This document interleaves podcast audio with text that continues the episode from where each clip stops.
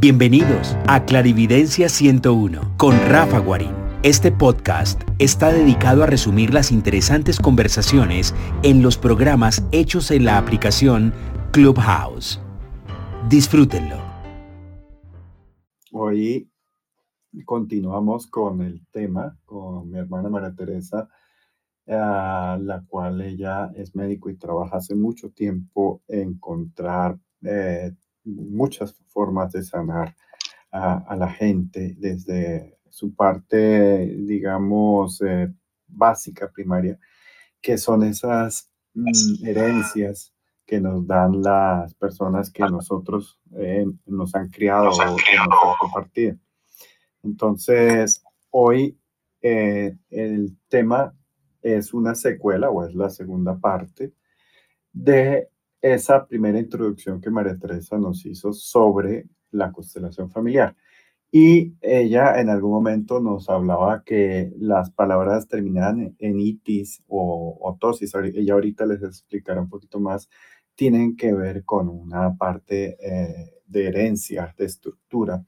Y eh, llegamos como acuerdo con el grupo que hoy se iba a hacer un poquito más esa descripción de las constelaciones familiares y la salud. Entonces, para que les quede aquí como, como eh, digamos, presentación para los que oigan después esta grabación aquí mismo en Clubhouse. Eh, y bueno, entonces, eh, no siendo más, le doy la bienvenida a María Teresa. Pues es un gusto muy, muy grande, nuevamente.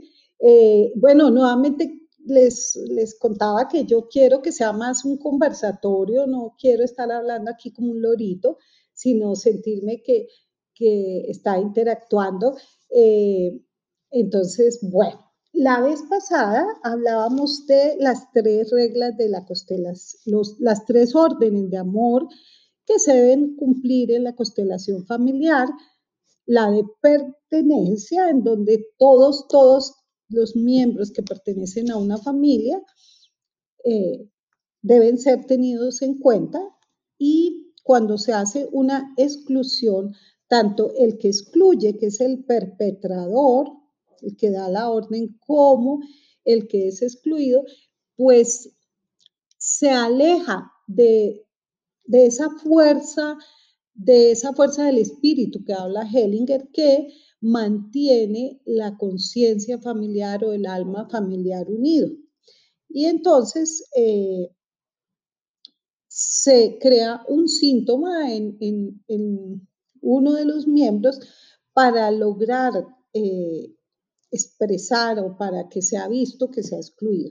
La otra vimos la orden de jerarquía, la importancia que es que los grandes vinieron primero, los grandes dan, los pequeños reciben y también pues hablamos de esto un poco.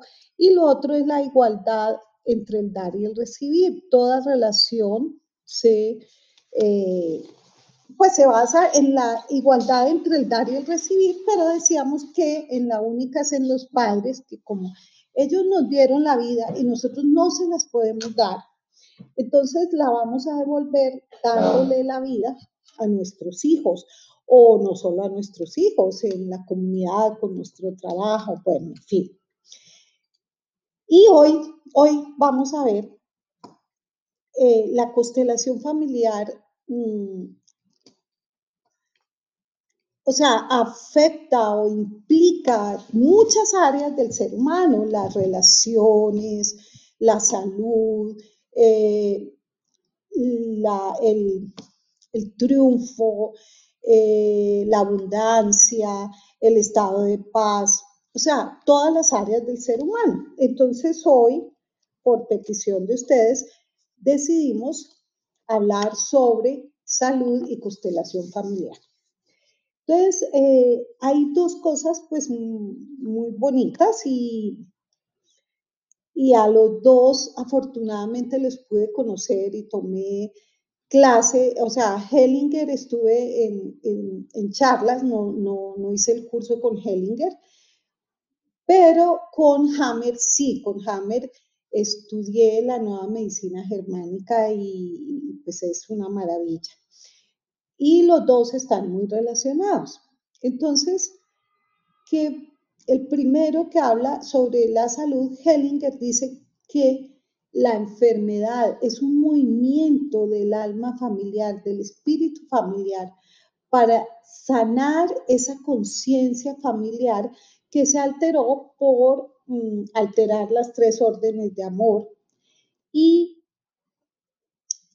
hace, se elige a uno para que esa persona, por medio de la enfermedad, lleve al individuo a reconciliar con los excluidos del, clan. Y entonces la enfermedad vendría a ser un síntoma. Y Hammer, él dice, la enfermedad, él habla que la enfermedad es un programa de supervivencia y adaptación de la especie y del individuo. Y mm, cuando una persona tiene un conflicto emocional, eh, sobre todo vivido en forma inconsciente o en forma silenciosa, eh, en forma eh, súbita, mm, fuerte, él empezó a decir que este conflicto terminaría produciendo cáncer y lo demostró, pues hizo sus estudios interesantísimos, él logró demostrar cómo en el TAC cerebral se veía después de un conflicto emocional cómo aparecía una diana, una imagen redondeada que eh, mostraba dónde iba a aparecer el cáncer. Después él reemplaza y dice, no, no es solo cáncer, es cualquier enfermedad. Entonces, bueno, es interesantísimo, pero él básicamente eh, muestra cómo la especie, eh, para la supervivencia de la especie, se crea la enfermedad y la especie como supervivencia, para sobrevivir nosotros necesitamos de un grupo familiar. El niño cuando llega a la vida necesita de la familia para sobrevivir. Somos eh, como especie, nacemos totalmente, eh, no tenemos ninguna posibilidad de supervivencia si no hay un cuidado de la familia. Entonces, mm, tenemos que pertenecer a un clan familiar y en ese clan familiar se deben cumplir las órdenes de amor, eh, la pertenencia, la jerarquía y la igualdad entre el dar y el recibir. Si no se cumple esto, entonces viene la enfermedad. Y lo que hemos dicho, que en el sistema familiar, cuando hay alteración de las órdenes de amor, esa información se transmite a todos los miembros del clan. Esa conciencia, esa alma familiar se expresa en todos los miembros dice que es un, como un movimiento circular que integra a todos. Y ese movimiento circular tiene dos partes. La primera es la fuerza de cohesión, o sea, de unión de la familia. Yo primero tengo que pertenecer a una familia, recibir mm, de esa familia, el cuidado, el apoyo, es decir, la jerarquía. Cuando yo llego, los grandes me cuidan. Y mm, una vez que yo he tenido eh, esa, esa pertenencia, esa jerarquía, ese dar, yo ya maduro, me vuelvo adulto y puedo salir a la vida. Entonces, la segunda fuerza es la, fuerza de la individualización, que hace que eh, el miembro que llega a la familia primero está unido, necesita de la familia para sobrevivir y una vez que madura ya puede salir. Pero para que salga tiene que haberse cumplido mm, todo el sistema. Cuando en un sistema se infringe las órdenes de amor, dice Hellinger, se detiene el flujo del amor y mm, se altera, se crea el conflicto, se crea la crisis, se altera el desarrollo, incluso el desarrollo físico y emocional de, sus, de los miembros. Nosotros tenemos que tener una primera infancia, unos primeros seis años adecuados tener seis años dependientes, tener seis años de recibir cuidado para ser adultos totalmente independientes. Y en el origen de casi todas las enfermedades hay un proceso emocional que es como el gatillo disparador, el desencadenante, pero generalmente ese desencadenante se originó en los primeros seis años cuando pertenecíamos a la familia. Bueno, siempre pertenecemos a la familia, pero cuando estábamos en, ese, en esa necesidad de recibir la vida de la familia. ¿Qué sucede? Cuando no se cumple, el, alma familiar tiene lo que se llama el mecanismo ciego, es decir, elige. Eh, un nacimiento, elige, a los más jóvenes del sistema y se crea un conflicto, un sufrimiento, una enfermedad en este joven para lograr sanar lo que se ha alterado.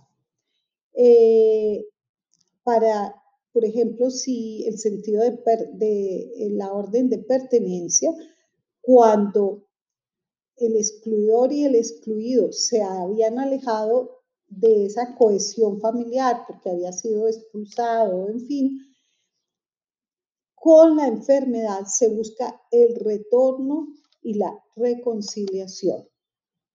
Bueno, entonces eh, el enfermo que es designado va a imitar a los ancestros con los que está intrincado, eh, rechazando la vida como es excluyendo o siendo excluido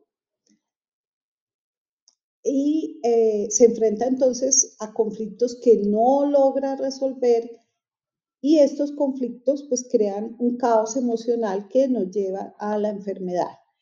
Cuando ya la persona ha logrado limpiar, hace una compensación adulta, se llama, se logra mm, manejar ese conflicto, se acepta, se concilia, se entra en sintonía con el alma familiar, vuelve a fluir la vida y el amor y si el organismo no está muy deteriorado y si no es el plan del alma que esa persona muera, una vez que la persona sana ese conflicto, entra el proceso de sanación. Bueno, mm, lo que decía Rafa del ISIS y el, OSIS, o sea, ese en Hellinger dice, Hellinger habla de que los conflictos emocionales tienen una primera etapa, una primera etapa que es como la fase activa, la fase caliente, la fase, por ejemplo, uno ante un susto enseguida siente taquicardia, se pone colorado, se le sube la presión, eh, tiene ese proceso que es la fase activa y eh, eso causa inflamación, el estrés causa inflamación y causa las itis en los órganos.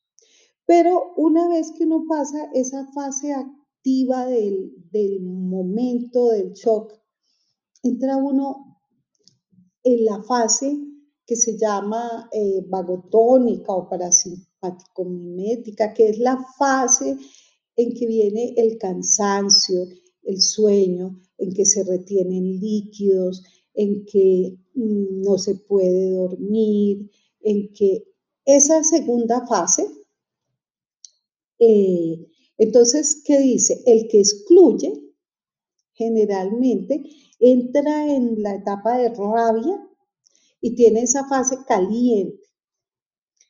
Pero el excluido generalmente eh, incluso puede, eh, por ejemplo, un hijo excluido del clan familiar eh, es algo que se va a percatar en la medida que va creciendo de esa exclusión y entra en esa sensación de no, mm, se pierde la autovalía, se pierde la autoconfianza, se pierde eh, el deseo de luchar y entra en ese estado de vagotonía y entra en lo que se llama osis. La osis, por ejemplo, sería osteoporosis, eh, artrosis, como ya la degeneración eh, del funcionamiento de los órganos por, eh, por ser un proceso ya como más crónico. Bueno, entonces ahora sí entran. se le cayó el, el, micrófono a María Teresa o, o la pila. Ángela, hola, buenas tardes, ¿cómo estás? Hola Rafita, bien. ¿Y tú? Bien, hoy es un día relajado, con mucho trabajo, pero relajado. Ah, qué bueno, ahí volvió tu hermana María sí. ¿Tú le tenías una pregunta a María Teresa, Ángela? Es que, bueno, me perdí un poquitico por una llamada que me entró, pero eh, yo estaba escuchándola a ella y ella decía que cuando aparecían enfermedades de uno joven era como para sanar esa, eh, como esa, esa problemática en la familia. Y quería preguntar si, por ejemplo, cuando yo tenía como 18 años, eh, me diagnosticaron eh, una arritmia. Y yo por muchos años, el médico en esa época me dijo, estás muy joven para medicarte, vas a tener que aprender a vivir con eso. Y yo, ok, y yo a partir de mis 18 para acá, siempre creí que yo sufría de arritmia, siempre, siempre, y me hacían exámenes y me salía una arritmia, una arritmia, una arritmia y de hace unos seis o cinco años para acá, esa arritmia se desapareció. Pero no sé si eso tenga relación y de pronto de alguna manera hice una sanación de manera inconsciente o, o si se aplica pues a este tema que están trabajando, porque es que a la larga el médico me dijo, tú nunca sufriste de arritmia. O sea, el último que me vio me dijo, no, tú nunca sufriste de eso. Y yo, pero muy raro porque por más de 30 años yo creí que sí, porque ese era el diagnóstico del médico recurrente. Claro que sí. Pues, Tere, no sé si tú oíste la pregunta de Ángela. Acuérdate de espichar el botoncito del micrófono que está apagado. A ver, si te lo puedo prender a distancia. Mm, no. Te toca poner el. Ah, ya, Perdón, que es que la, a mí la tecnología todavía me. Bueno, eh, sí, tuviste arritmia y sí, o sea, arritmia es un trastorno del ritmo del corazón y si te lo encontraron 30 años, la tuviste y no, no puede uno decir, no tuviste a los 30 años. Es como si a mí alguien ahorita me dice, mire, a los 8 años tuvo amigdalitis y yo le digo, no, usted no tuvo amigdalitis, no. Quien la vio en ese momento es la que, la que ve, ¿no? Bueno, pero fíjate que sí me da mm, a los cuatro años hubo como un miedo al abandono, no sé qué pasó, alguien viajó o tuviste miedo de, de que alguien se fuera o perdiste a alguien, no sé, de la familia. Mm, pues no sé si pues exactamente a los cuatro años. Digamos que mis papás en su relación tuvieron muchas separaciones. Sí. Y mi papá regresaba y después se volvía a ir. Mm, pero no podría decir que exactamente, tal vez yo tengo una memoria como de los siete años, no, no tanto de los cuatro, pero pudo pasar. Y no sé si se, si, si pues obviamente si sea ese el, el, el punto. Listo. Tere, eh, te apagué el micrófono porque cuando eh, tenías abierto el micrófono se oía eco con Ángela. Entonces, por favor, eh, préndelo de nuevo. Acuérdate, espichar el, el microfonito que está ahí a un lado. Listo, ¿ya se oye? Perfecto, Tere. Sí. Perfecto. Ah, bueno. Entonces, a mí me da, a partir de los cuatro años, miedo al abandono. Y, pero seguramente lo que tú dices se repitió varias veces. Eh, el miedo al abandono se te expresó como una arritmia y si uno ve en el corazón hay eh, queda esa cicatriz y seguramente a ti eso te afecta, el miedo al abandono de las personas que, que tú quieres. Y ese viene de la primera ley de pertenencia. O sea, cuando alguien es excluido mm, del clan familiar, pero claro, la exclusión para un niño, el tiempo es diferente y para el niño puede ser un fin de semana que, que el papá se va, pelean y para el niño eso significa que se excluyó y viene la enfermedad. No sé qué opinas. Y eso se solucionó.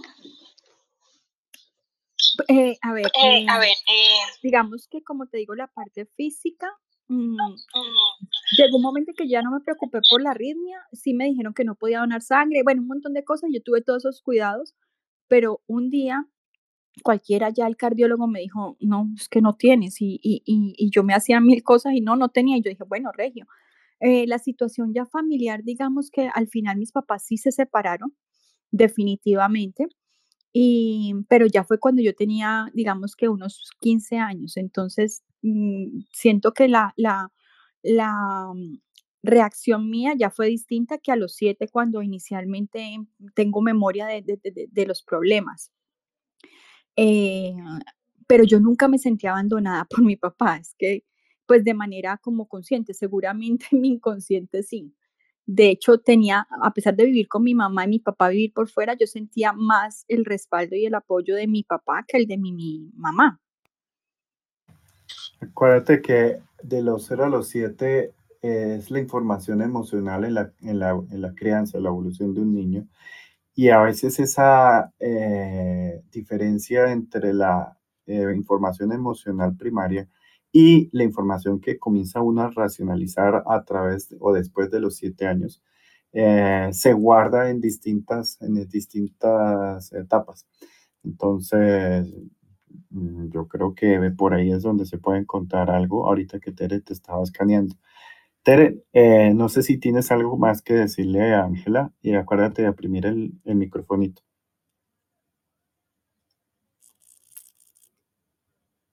El micrófono para que puedas hablar porque está apagado por el eco.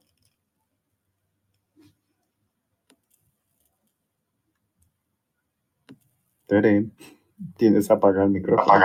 Sí, es que se, me vuelvo un 8 porque se me apaga el, el No, no, es que yo te, yo, yo, te apago el micrófono porque te hace eco y aquí oímos eh, eco, eco, eco y oímos un punto. Y entonces, por eso es que a veces le quito el volumen. Sí, sí, que para volverlo a aprender me toca, no sé, me vuelvo, me toca volver a aprender el celular. Bueno, me vuelvo 8. entonces, eh, ¿qué pasa? Si no has hecho la constelación familiar, debes hacerlo ahora, simplemente tú te colocas enfrente de tu papá, de tu mamá,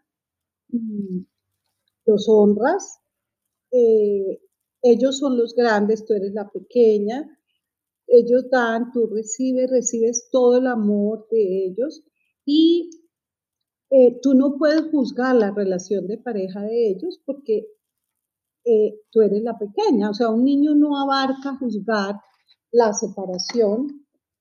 Entonces es como que no los juzgo, no los culpo, cada uno actúa según sus aprendizajes de vida, el plan del alma. Entonces, después de que los honras, entonces ahí sí les dice, recibo la energía ancestral masculina, corregida, sana, libre. Y lo mismo a la mamá, recibo esa energía, entiendo que ese era el plan del alma de ustedes, era su aprendizaje, pero yo ni lo repito ni lo reparo. Entonces sientes cómo viene esa energía de amor de ellos a tu corazón, sanas porque todavía hay un huequito en el corazón, porque si no, pues puede que o tú lo repitas o tus, mm, tus descendientes. Listo, ese ejemplo me pareció buenísimo, por eso a mí me gusta que pregunten, porque es que así queda mucho más claro. Claro, mira, Tere, eh, Pablo subió la mano para hacer una pregunta. Hola Pablo, buenas tardes. Hola. Uy, Pablo, se te está viendo entrecortado. De pronto te estás moviendo y la señal está llegando cortado. Si quieres, inténtalo de nuevo, a ver si ya lo puedes lograr. Vale, nada, perdonad, es la conexión. ¿eh? Me quedo aquí escuchando si nos importa. Ah, ah, no, ya, ya, perfecto. Ya se te oye mejor, listo. Entonces, continuemos, María Tere, que Pablo quiere estar en, parte eh, de oír. Continúa, por favor. Ah, Pablo no iba a hablar. Eh, no. Él dijo que a menos que Pablo quiera hacer alguna pregunta, pues eh, mueve el micrófono, pero dijo que va a estar por ahora en modo escucha. Ah, bueno, perfecto, perfecto. Bueno, entonces, eh, cuando vamos a empezar ya un poquito más en materia, eh, entonces dice que cuando nosotros no podemos asumir ese conflicto familiar, no lo podemos sanar. Eh, entonces, no estamos, nosotros recibimos la vida de los padres. Entonces, al no asumir el conflicto, rechazamos la vida como es y se afecta la salud física y la salud mental.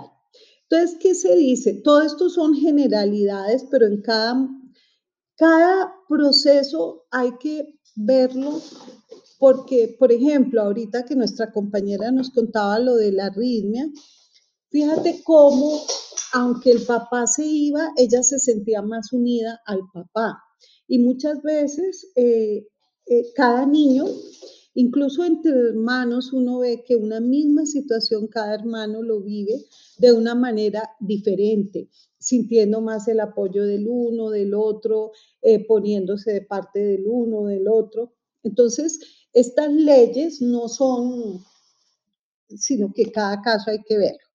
Entonces dice que, por ejemplo, si, si uno no toma a la mamá incondicionalmente, incondicionalmente es tomarla tal como es, entonces no toma uno la vida. La madre representa la vida, representa el alimento. Eh, bueno, vamos a ver ahora cómo todos los trastornos de alimentación vienen de no haber tomado a la madre adecuadamente. Y cuando no se toma al padre adecuadamente, sobre todo hay problemas a nivel mental, y también eh, psicológico. Pero fíjate que eso no son normas, porque ahorita lo mismo que este ejemplo que vimos, pues se manifestó como una arritmia y uno pensaría que el conflicto sería más con la madre por la arritmia. Bueno, cuando existe una enfermedad grave, eh, generalmente se encuentra mínimo tres generaciones en que no se ha podido tomar a la madre. Enfermedades autoinmunes, enfermedades eh, graves.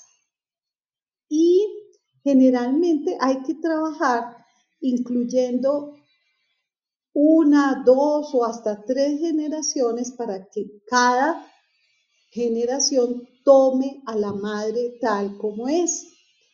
Y yo les comentaba que he visto mucho, por ejemplo, que mm, la madre no, no da todo el cuidado a su hija, pero sí lo da la abuela. Y eso se va repitiendo de varias generaciones. Entonces esto toca sanarlo y resolver este conflicto para poder sanar la enfermedad. Tere, aquí hay, una, pregunta. una pregunta Sí. Pero eh, apaga un poquito el micrófono porque se oye mi voz en eco y ya te la leo. Espérate, es que yo me vuelvo. A ver, ya casi, ya casi. O, ahí no oigo el eco. Mira, pregunta Laura, dice, hola Tere, tengo una pregunta. De esa misma manera, el agradecimiento puedo pedir por medio de meditación se esclarezca alguna situación de separación familiar actual. O sea que si a través de la meditación ella puede preguntar si hay una constelación familiar que esté generando que su familia está separada. O sea, eh, no sé si me entendiste la pregunta. No sé si me entendiste la pregunta. Si te fue clara. Ella, ella está diciendo que si a través de la meditación, eh, realizando ella una meditación, puede esclarecer si hay una constelación familiar porque su familia se encuentre actualmente separada. Mm, dicho de otra, forma. Listo, sí, o sea, eh, cuando hay una separación, pues hay eh, la primera ley, se excluye, o incluso puede que no haya, haya, no haya exclusión, porque ahorita uno ve que eh, hay personas que dicen como pareja no funcionamos, pero como familia sí, y siguen en muy, buen, muy buena relación, pero cada uno de pronto tiene su pareja. En cambio, anteriormente uno veía que los matrimonios, pues lo que decían, se acabó el matrimonio, pero seguían viviendo en la misma casa, aunque vivieran en habitaciones separadas. Y, eh, o sea, como familia estaban funcionando más o menos, aunque no como pareja, pero bueno, eso tocaría entrar a ver porque como digo, cada caso es diferente. Y mm, generalmente cuando uno tiene una separación, uno busca y casi todos los conflictos que uno presenta en la edad adulta se originan en los primeros años o se originan en esa información de la familia, del alma familiar. Entonces, casi siempre eh, sí es bueno mirar qué pasa en esa, en esa familia, por qué se llegó a esa separación, si hay alguien excluido o no. Y sí, eh, se puede hacer por la meditación, claro, pero es importante como mm, aclarar un poco, o sea, eh, bueno, digamos, mm, sale que esto viene del abuelo. Bueno, vamos a ver qué pasó eh, con el abuelo, qué pasó. Tener datos, ¿no? Tener un poco más de datos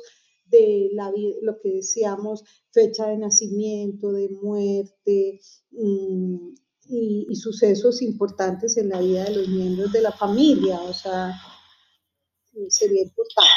Oye, Tere, Oye, Tere, hay eh, Nancy pregunta que si se podías tratar ahorita el tema de la enfermedad de Crohn.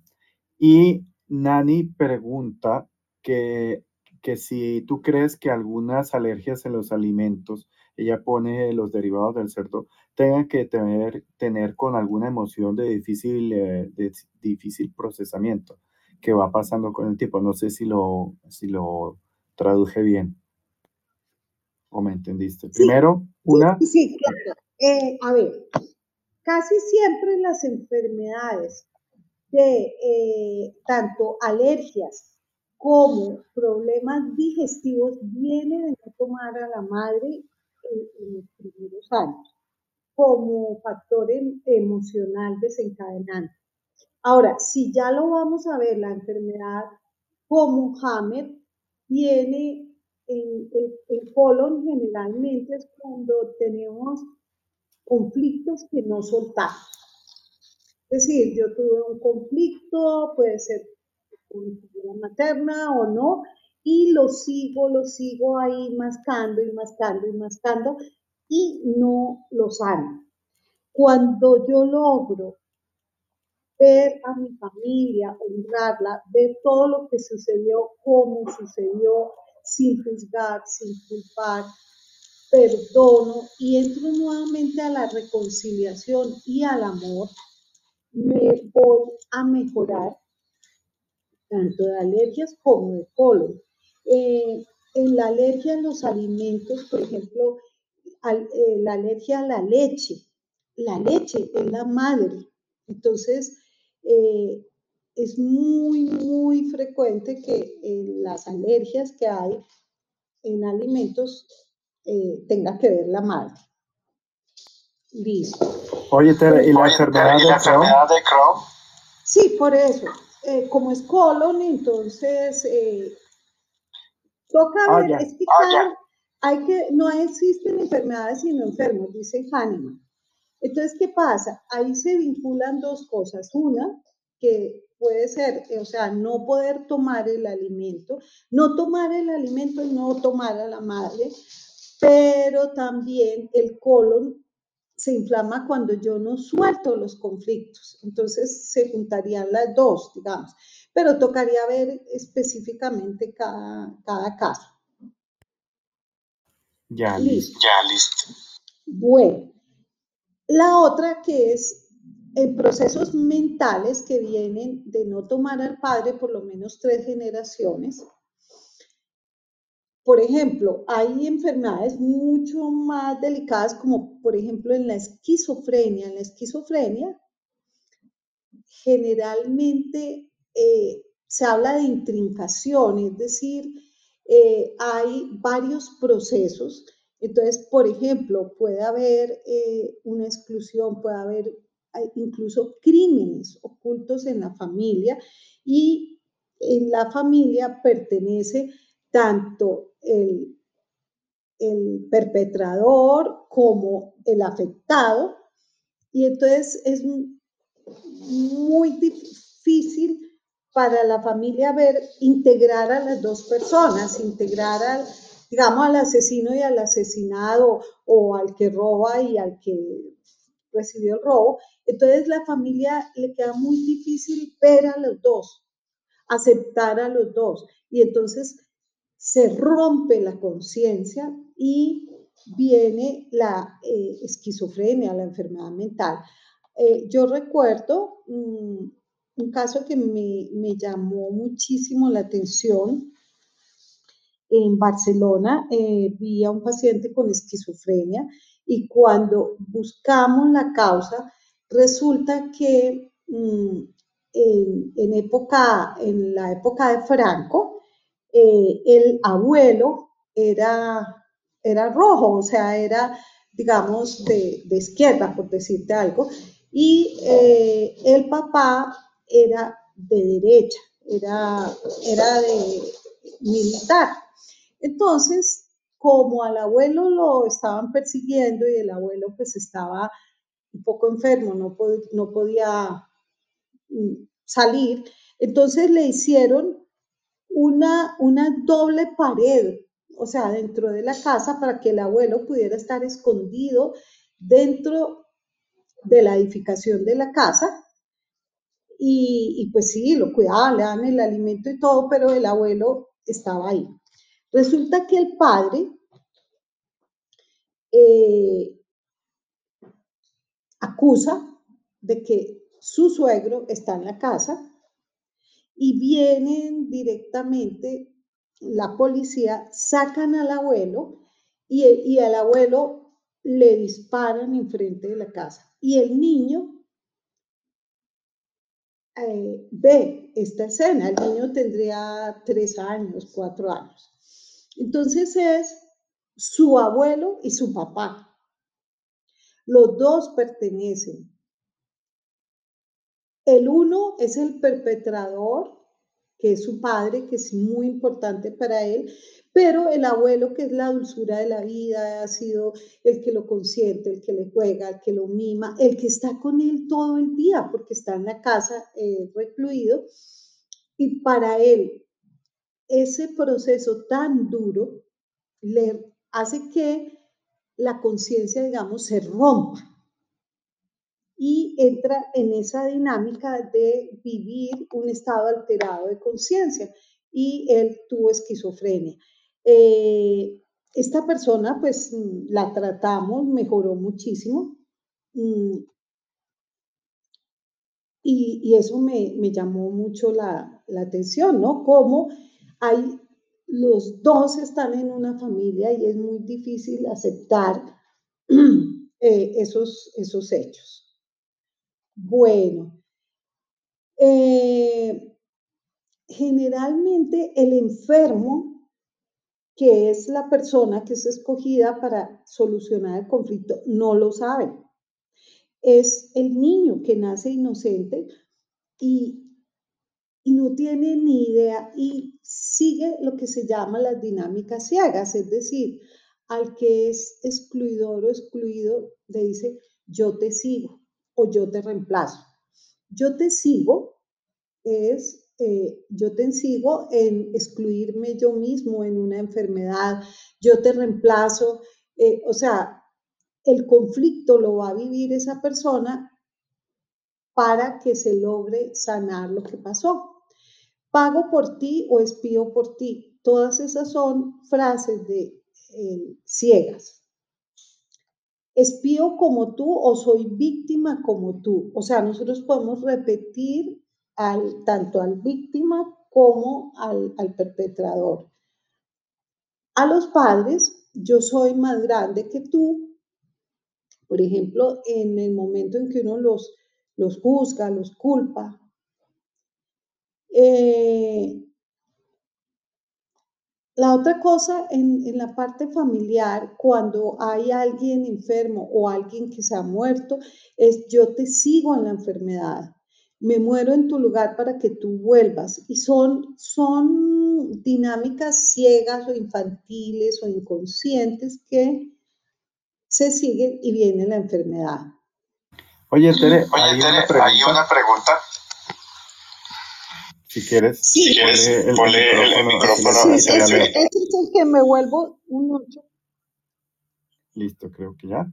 Mira, eh, pregunta Cintia, eh, dice que por parte de su familia paterna, uno de, sus hermanos nació luego de un bebé que ha fallecido. Tenía el mismo nombre de su abuelo, que se llamaba Ignacio. Este tío, que llegó después del bebé fallecido, cometió abuso sexual contra varios de sus hermanos y primos, pero se dedicó a las drogas y el alcohol. Este tío murió en el 2010 en un total abandono y hace dos semanas falleció su nieto de dos añitos de edad, que era físicamente igualito a él, idéntico a él. Entonces ella pregunta qué relación puede haber allí entre ese abuelo y nieto.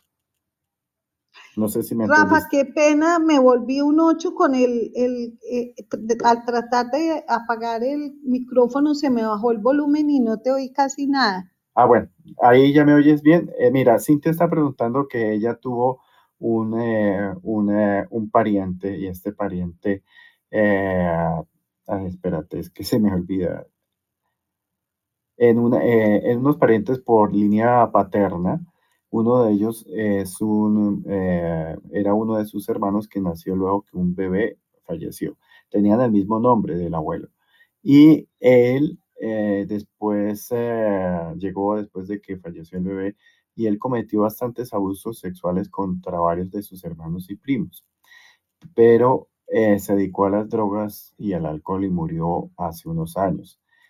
Hace dos años, eh, hace dos semanas, perdón, falleció su nieto chiquitico de dos años, que físicamente era muy parecido a, él. Y eh, ella pregunta que qué relación puede haber allí entre ese abuelo y ese nieto que era el hermano del, el hermano del papá de Cintia. No sé si ahora sí te, te un poco más claro. Bueno, mucho, mucho, pues no entendí, pero siempre hay relación en la familia. Y eh, bueno, primero el hecho de llevar el mismo nombre se está compartiendo, pero lo otro es hay que sanar ese, esta persona que vino en la familia, eh, seguramente si vino y, y abusó de varios niños, él está mostrando un o un víctima o un victimario de abuso que no fue visto y que necesitamos sanarlo. Entonces, lo primero es incluir a la persona que tenía el problema, a la persona de la drogadicción, porque seguramente viene procesos a nivel masculino, hay que indagar. Y mm, segundo, eh, bueno, eh, o sea, organizar la familia, eh, ver de dónde viene, sanarlo, lo mismo que digo, honrarlo, ver lo que pasó, cómo pasó, saber que, saber que eso estaba dentro del plan del alma, que no se vuelve a repetir, que no se vuelve a reparar, que no se juzga ni se culpa. A, a los que tienen el mismo nombre, decirles, cada uno tiene un alma, cada uno tiene su espíritu diferente, aunque lleven el mismo nombre, no tienen el mismo destino. Entonces, eh, también honrar y todo esto y permitir que el destino sea diferente. Mm, ¿Qué más ahí sería? Sí, sí o sea, tener en cuenta a todos, sanar a todos, honrarlos a todos. Ahí lo peculiar es que el bebé de dos años que se murió, que era el nieto de, de esta persona que cometió todos los abusos, eh, solamente vivió dos añitos y además que tenía el mismo nombre y era muy parecido a físicamente al abuelo que había cometido todas estas infracciones. Claro, él seguramente eh, vino a espiar el, el, estoy aquí revisando, sí, vino a, a espiar, vino a, a que se viera a ese seguro abuelo que fue excluido desde el corazón por estas cosas o en fin. Y mm, hay, que, hay que sanar todo eso porque si no se repite y lo que, por ejemplo, eh, yo, yo mm, ayudo, yo trabajo con los niños de cáncer terminal de la Fundación de Situtuaba y, y hacemos muchísima constelación familiar y uno ve cómo eh, esos niños que nacen con cáncer o que tienen cáncer en los primeros años, generalmente ese cáncer no es por causa de ellos, sino es de la familia, viene de conflictos familiares y, y hay que sanarlos. Bueno, muchas gracias, Entonces dice que mm, cuando hay, por ejemplo, eh, un, a ver, un trastorno mental, ¿no? Por ejemplo, el abusador o, o la adicción. Primero tenemos la necesidad de reincluir todos los ancestros masculinos al padre y generalmente ver que el trastorno señala a dos que han sido excluidos, porque generalmente en las familias había secretos y no se hablaba ni del víctima ni del, ni del victimario, o sea, no, no era, un, era un tema de tabú, de secretos, si había un abuso, una violación, esto no pasó, no se dice, como, como en, la, en la película del encanto no se habla de Bruno, de esto no se habla, pero no se habla de los dos, y cuando no se habla de perpetrador y víctima, en, en distintas generaciones, ahí es cuando vienen esos problemas mentales grandes. Crímenes secretos y generalmente puede eh, haber ocurrido en seis o siete generaciones anteriores. Y mm, pues hay muchos secretos que hay que ir a ver. Eh, a ver, también hay, es que hay, muchísimas cosas. Por ejemplo, también puede haber esquizofrenia cuando hay triple transferencia, se llama. Por ejemplo, eh, la madre eh, está representando a un victimario. Entonces la madre, al, para repetir ese conflicto del que es victimario, entonces la madre excluye al padre, lo juzga, lo culpa, lo vota y lo excluye de la familia y entonces ahí en ese momento estamos teniendo la figura de el víctima y el victimario. Entonces, el enfermo reemplaza a los dos. Entonces, por eso se eh, vienen esos procesos, por ejemplo, en la paranoia, eh, en los trastornos obsesivo-compulsivos y en esto. Ahora, la otra cosa ahí son las intrincaciones. Las intrincaciones se habla cuando hay varias personas que son víctimas y victimarios a la vez. Eh, sí, digamos ahí, seguramente, si vemos este niño que fue abusador, seguramente él fue abusado. Entonces él es víctima, casi siempre los abusadores fueron abusados, son víctimas y victimarios. Y seguramente fue algo duro porque a él lo lleva a, una adicción. adicción es una enfermedad psiquiátrica también, una, una, una enfermedad eh, mental. Bueno, mm, por ejemplo, eh, otra de las causas, digamos, cuando existen, por ejemplo, no sé, eh, un asesinato en la familia que fue muy, fue horrible, que, pues no fue visto por la familia, no, no, se, no se sanó, no se hizo el proceso. Entonces, eh, eso, nace la persona que, va a, a centrar en el mismo a las dos, al víctima y al victimario.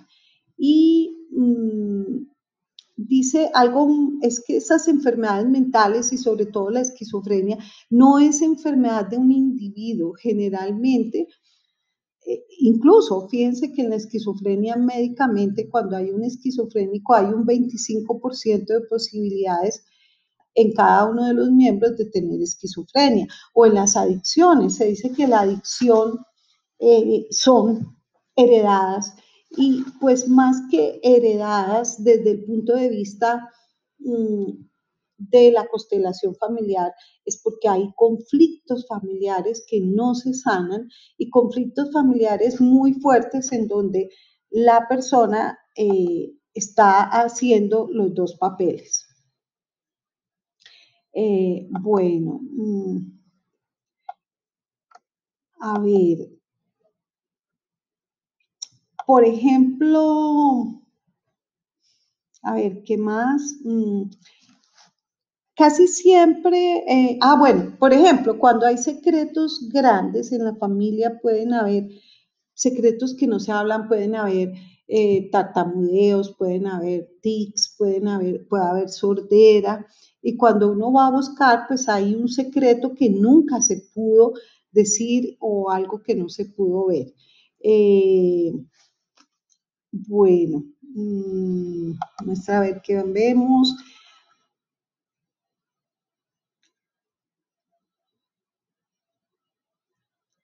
A ver, mm,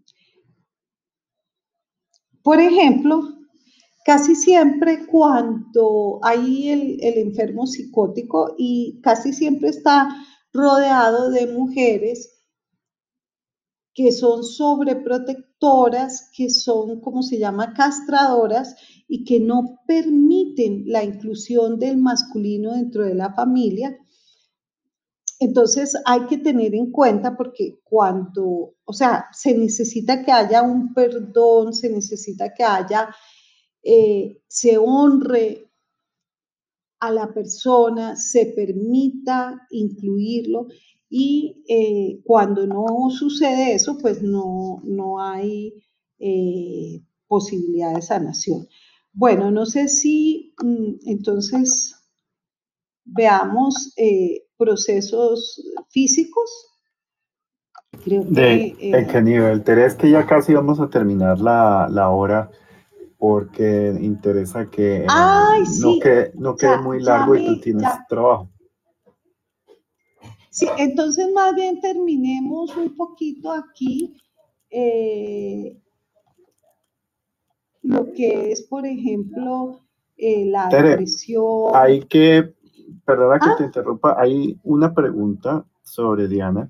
Sí. Que dice que su padre comenzó a, sufrir eh, ataques epilépticos ya de adulto hace como siete años, secuelas de una cirugía y que el hermano hace dos meses también comenzó a sufrir los mismos ataques.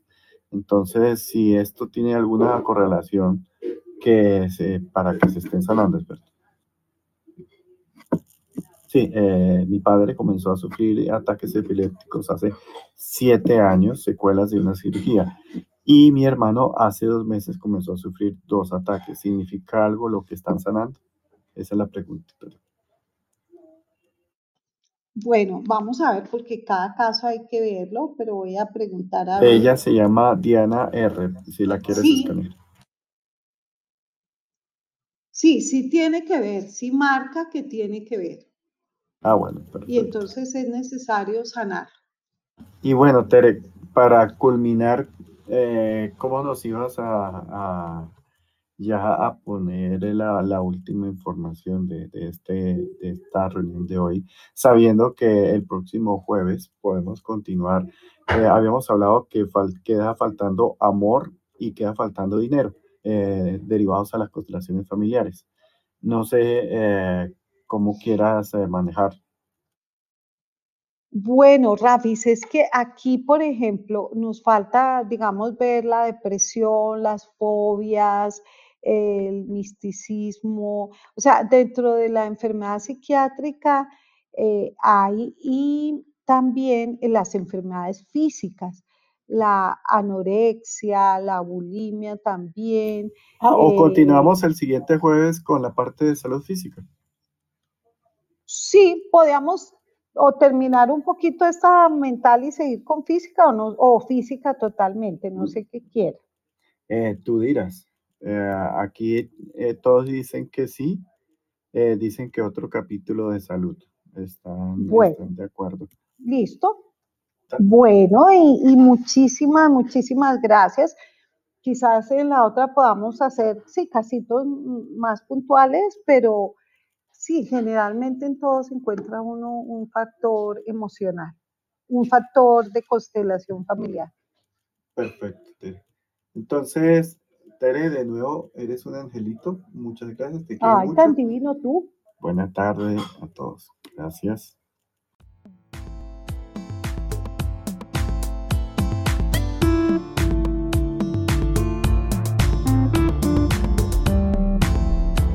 Continúe con este su podcast, Clarividencia 101. Si desea conectar con Rafa Guarín, hágalo a través de un mensaje en su cuenta de Instagram, arroba Bienestar Estudio.